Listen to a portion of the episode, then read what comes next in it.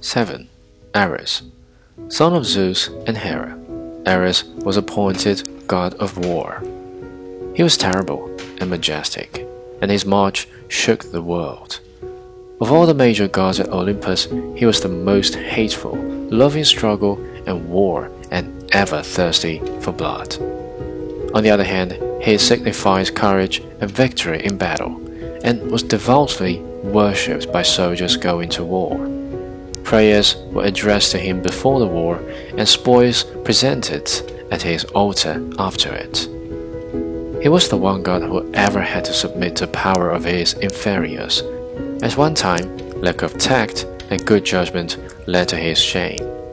He was fighting with two giants, and finding himself no match for the two monstrous creatures, laid down his arms and was imprisoned in chains.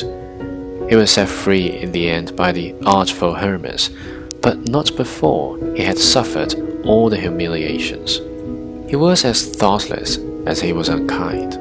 A son of Poseidon's attempting to kidnap his daughter made the war god unhappy, so that he killed the youth without hesitation. In retaliation, Poseidon dragged him before a group of Athenian judges for trial. The court was held on a hill outside Athens. Ares presented his case and was declared innocent. The hill was ever after called Areopagus, the hill of Ares, and the judges received the names of Areopagitae.